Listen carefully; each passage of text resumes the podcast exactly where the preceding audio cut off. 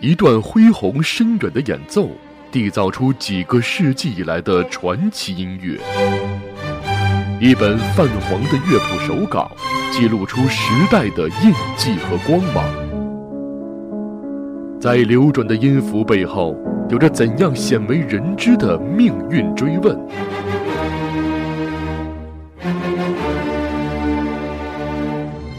在岁月的沉淀和累积之下。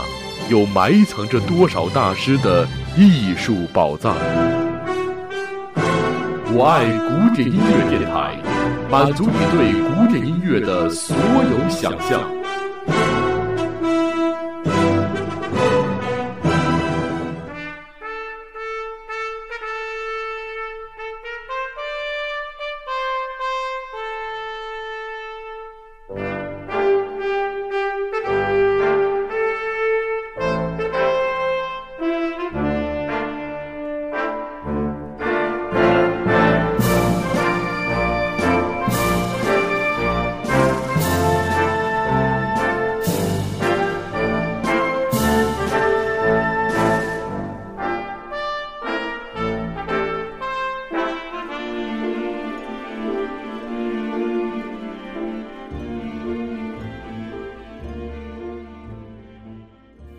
各位好，这里是我爱古典音乐电台 FM 一二四七九，用一颗心去聆听古典音乐的七个音符，我是岳军。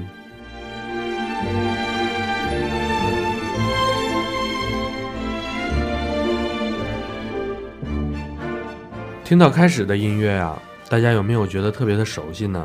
没错，这就是在电影《让子弹飞》中的插曲《太阳照常升起》。这首作品是由著名的电影配乐大师久石让创作的。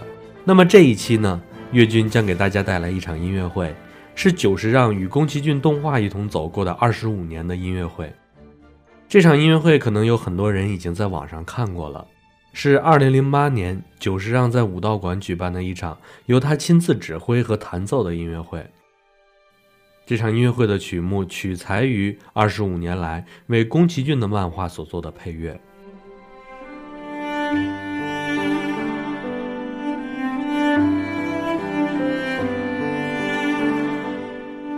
有人曾说过，久石让的成功很大程度上来源于宫崎骏。从某种程度上来说，我认为是可以的。许多人可能都和我一样，最初知道久石让也是在宫崎骏的电影里。宫崎骏是久石让的伯乐，或许正是宫崎骏电影那天马行空的想象力，以及非常强烈的人文主义情怀，给了久石让的温情与憧憬一个展现的空间。可是从另一方面来看，久石让对于电影配乐的重要性，就好像宫崎骏对于动画电影，在全世界都是无可替代的。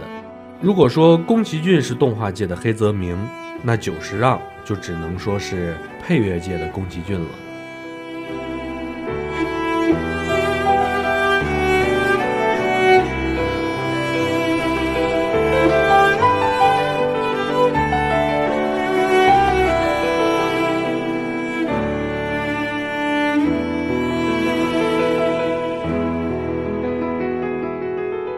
久石让所配的电影音乐大多都是呈现出旋律简朴而优美，没有固定曲式，音色飘渺，而且带有朦胧感的特点，使得听众仿佛置身于一种梦幻的世界当中，给人留下一个无限的想象空间。从这些音乐特征中，我们可以发现，久石让的音乐创作风格偏向于上世纪八十年代后期逐渐发展起来的 New Age 风格。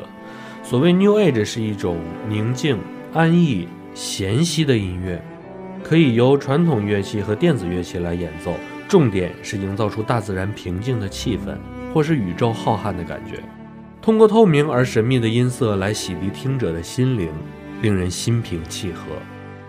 New Age 音乐通常与音乐治疗有关，它能够使面对着重重压力的人们，在一种平静而且和谐的氛围下。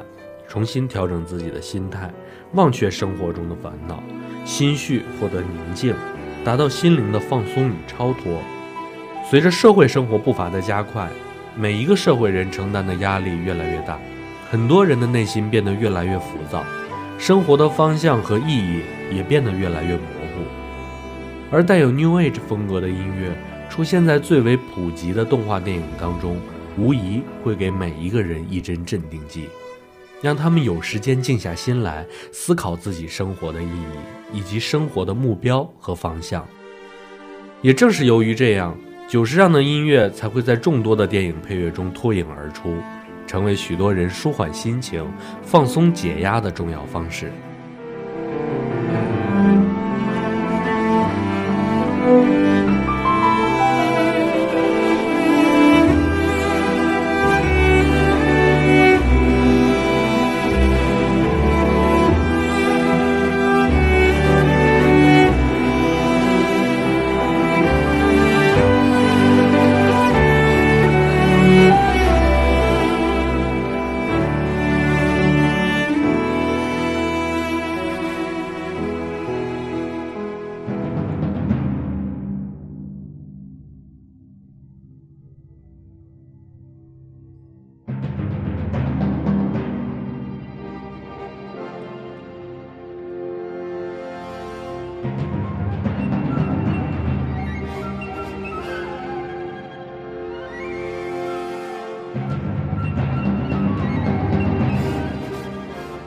他第一次为日后成为自己事业伙伴的宫崎骏担当配乐，是在剧场动画作品《风之谷》中。一九八三年，他经过别人介绍，久石让结识了宫崎骏。此时的宫崎骏正致力于《风之谷》的创作。听过久石让创作的《风之谷》的印象音乐以后，宫崎骏被深深地打动了。虽然当时已经决定了《风之谷》的作曲是另一位非常有名的音乐家。但是宫崎骏还是强烈的推荐久石让，因此当时不太有名的久石让受到了公众的注目。此后影片公映后，更是证实了宫崎骏的眼光。久石让为该片创作的配乐，深深的打动了无数的观众以及评论人。那下面我们就来欣赏一下《风之谷》中的插曲《远去的日子》，还有片尾曲《鸟之人》。《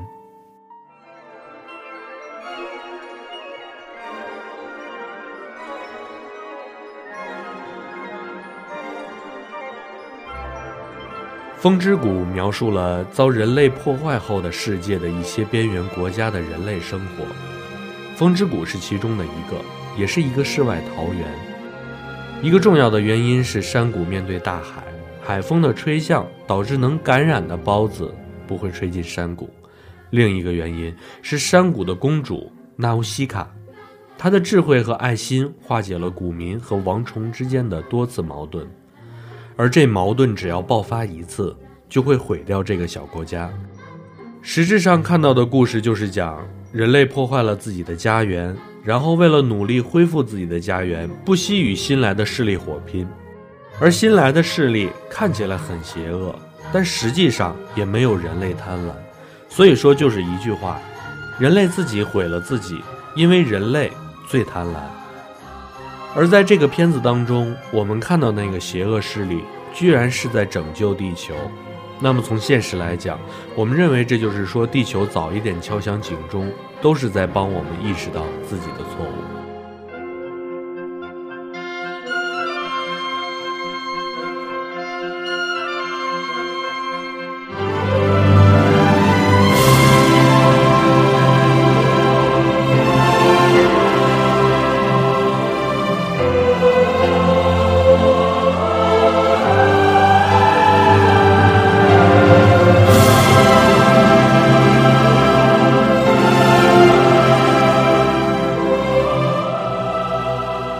这部具有划时代意义的作品当中，久石让充分利用了电声乐器以及传统的交响乐队，为我们描绘了一个奇幻的梦想世界。《风之谷》的主题依然是人与自然的和谐共存。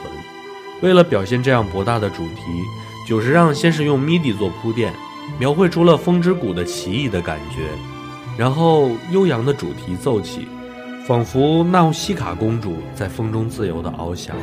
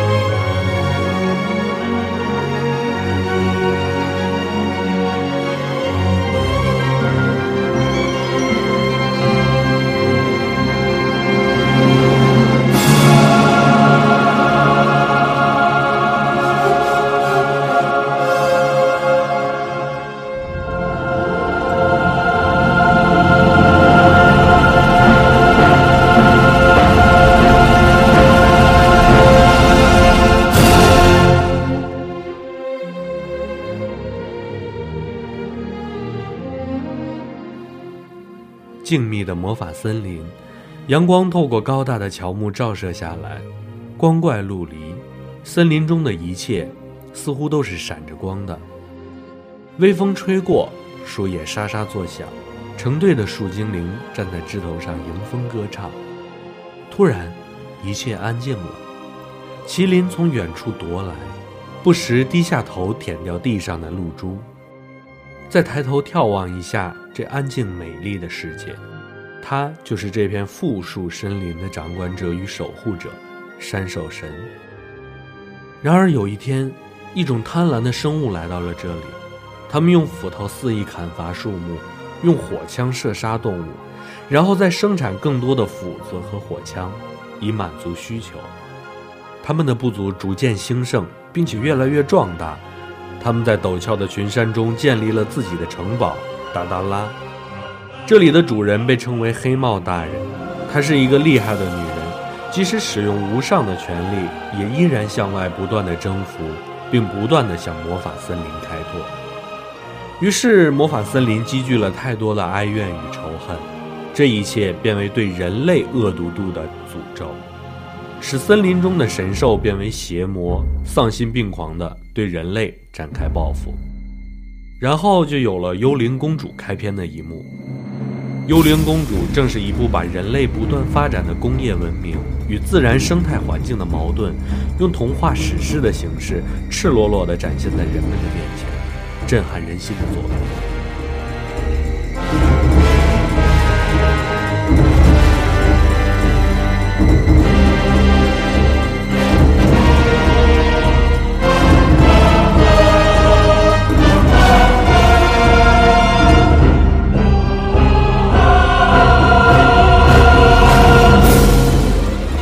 幽灵公主的配乐依然是久石让所做的，这次风格犹如风之谷或者天空之城的辽阔，但却融入了东方风格的调性，也有古代传说般的气氛。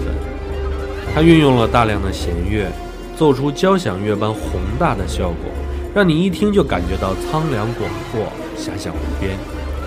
同时，这一部片子也充满了浓郁的日本古代风情，所以在结尾的主题曲中。米良美依的假声独唱是极具民族特色的，清澈浑厚的声音就像一个妇人在讲述远古时期的传说一样。那接下来我们就来欣赏一下由林正子所演唱的《幽灵公主》的主题曲。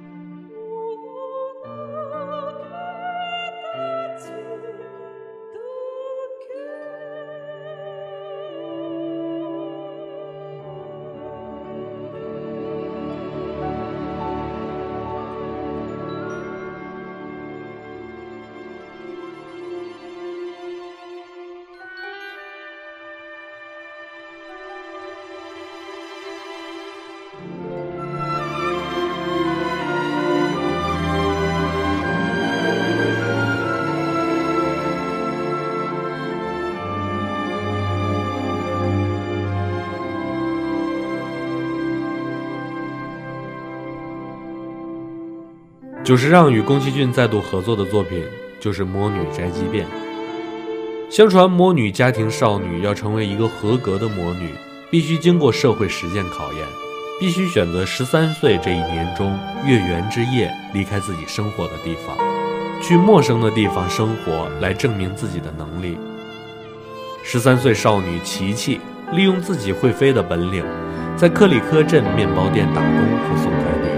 完全没有工作经验的她，对于一切都充满了好奇和不解。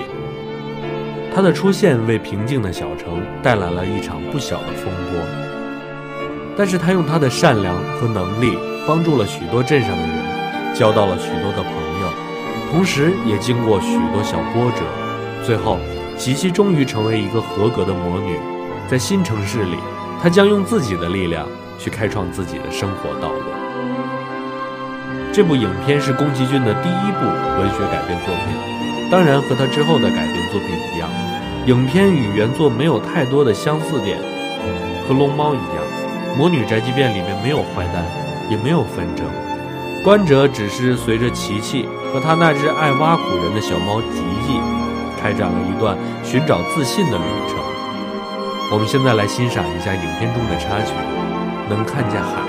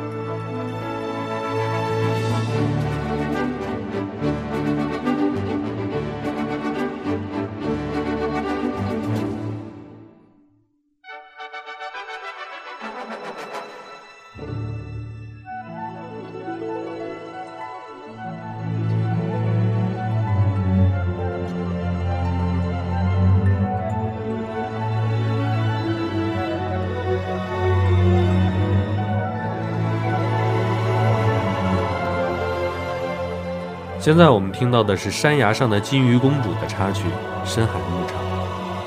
这部动画描述了一个住在深海里的人鱼波妞，她为了一个小男孩宗介一同生活，一心一意想变成人类，同时也描绘了五岁大的宗介如何信守承诺的一个故事。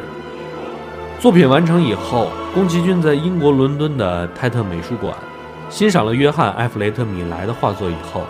深受感动，而对作画的方式重新进行评估。之后，宫崎骏这种只用铅笔作画的意图，使这部作品不使用电脑作画，而全部使用手绘作画。在一年半之内，大约有七十多名工作人员，一共画了十七万张图。尤其是这部作品，百分之八十的场景都是海水，而这也是他第一次以大海为舞台。宫崎骏亲自画所有的波浪。试图找出最好的呈现手法。宫崎骏在构思这部影片的时候，一直在听瓦格纳的歌剧《女武神》。一开始定这个金鱼公主的名字是女武神中的人物布伦希德，后来宫崎骏在作画的时候突发奇想，就改成了波妞。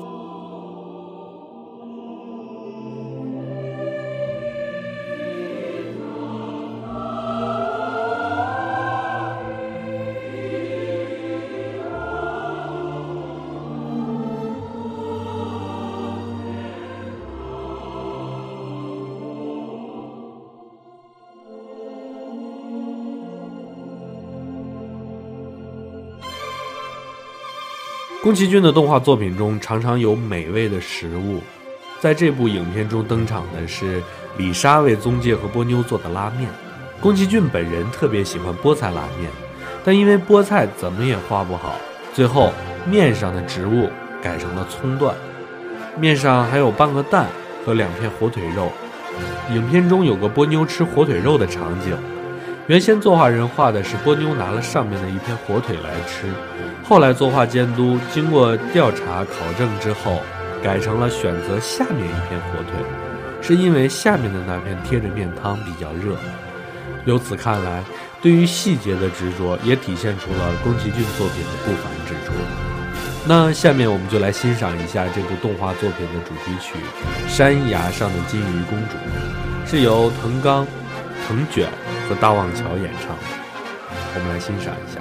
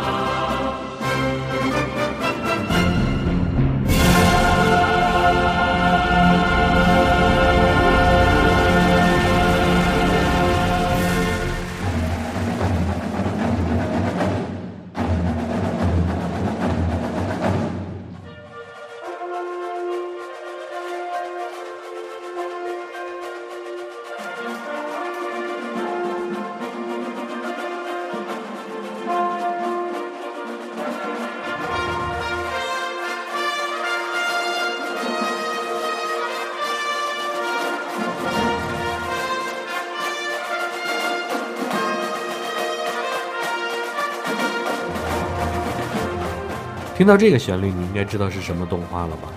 对，就是《天空之城》。这段小号是少年的主题，少年在早晨吹响晨曲，唤醒整个小镇。白色的鸽子从窗户中飞出，少女在小号声中看到了救自己的巴斯。巴斯像早晨的太阳一样，充满了朝气和活力。这一切显得宁静而且祥和。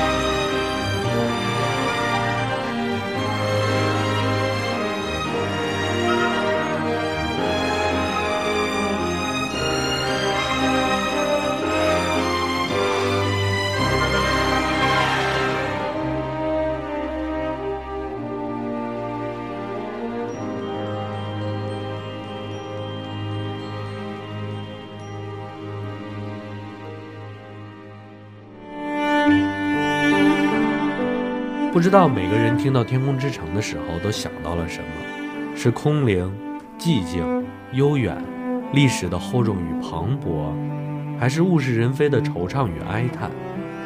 在不同的人眼里和心里，都有着不同的境界和体现。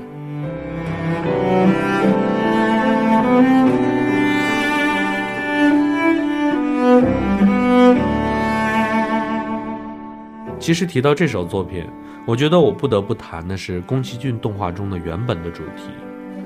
影片中所展现的两位小主人翁追寻天空之城的经历，其实就是每一个人追寻理想过程的写照。影片中的天空之城拉普达代表一个梦想，然而这个梦想最终以毁灭告终。故事的本源是凄美而带有悲剧色彩的，虽然理想最终破灭，不过。我们有过追求，有一颗勇敢的心，有一个美好的过程，所以也就没有什么遗憾了。那么回过头来，我们看一下音乐，影片主题表达的也是这么一种淡淡的忧伤，在凄美当中充满憧憬、向往、奋进，不屈不挠，明知悲剧的结果也义无反顾、勇往直前的精神。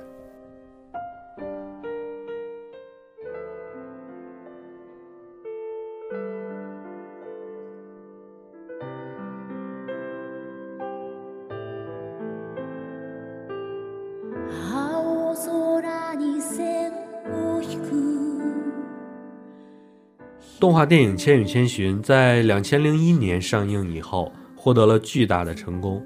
影片的成功，音乐是功不可没的。音乐在这部影片中非常的重要。影片中的配乐作者依然是久石让，他的简约主义风格的音乐，使宫崎骏动画电影里充满了想象力和梦幻的意境，起到了画龙点睛的作用。《千与千寻》讲述的是一个十岁小女孩千寻。拯救父母的故事。千寻和父母一起在搬家的途中误入一个鬼神的世界，父母因为贪吃被变成了猪。千寻在朋友小白等的帮助下，克服了种种的困难，最终战胜了汤婆婆，将父母从鬼神世界中解救了出来。我们听到的这首是由平原绫香演唱的插曲《那个夏天》。那下面我们再来欣赏一下钢琴版的片尾曲。永远同在。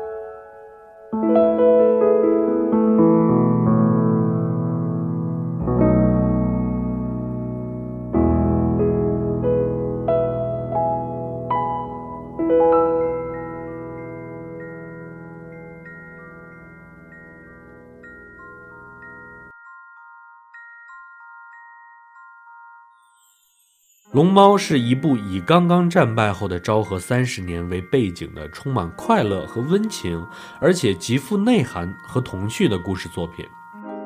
影片注重了刻画家庭、亲情和社会的温暖，一家人在新居共同打扫房间、泡澡盆的场景，以及姐妹俩两次看望妈妈到车站接爸爸，再包括邻居对姐妹俩的关心和照顾，构建了一个极为理想化的世界。宫崎骏用清新宜人的田园风光、世外桃源般的生活场景，编织了一个属于孩子的美丽的梦。善良的邻居，广袤的田野，舒适的生活，那是最令人心醉的地方。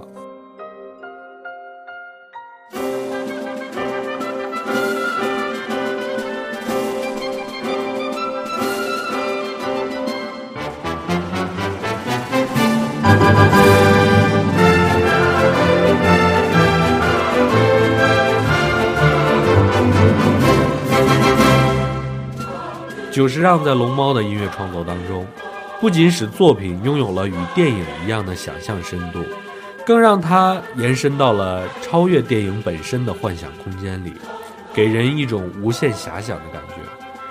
在音乐中，他不仅融入了自己的孩童时代在家乡长野学到的小调，而且改编了乡下祭祀节日里向神祈福的歌谣。我们现在听到的这首《龙猫》里的插曲《风之甬道》。就是有着日本乡间祈福歌谣风格的作品，音乐用鼓声与木琴的叮咚声为基点，再加上童声那情绪饱满的哼唱，令传说故事中那可爱又神奇的精灵邻居一时间栩栩如生，跟原本向前祈福的风味一样，用在动画片里这段曲子一样有着向精灵倾诉的感觉。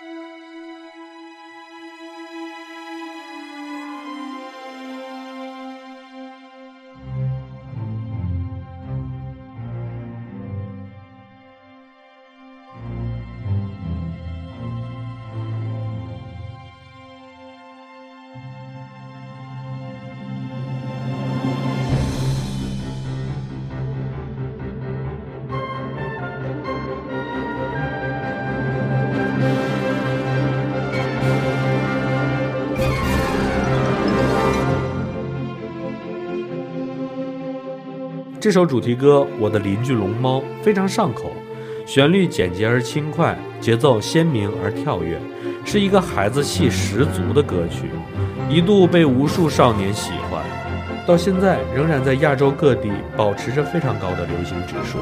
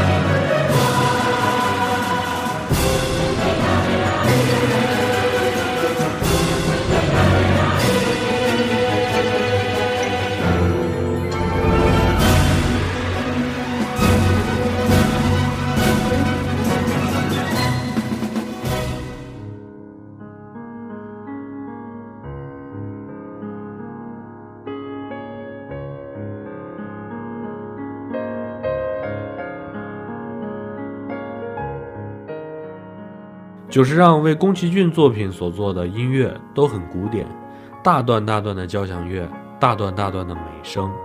但是这些音乐不仅没有使作品显得沉闷苍老，反而起到了画龙点睛的作用，使这个作品深沉而且又有内涵。这些音乐在形式上大胆地向西方靠拢，但任何一个接触过日本文化的人都不难听出里面浸润着日本的气息。那是一种纯美的、沁人心脾的、震撼人心的艺术效果。无怪乎这些音乐可以脱离宫崎骏而单独流传。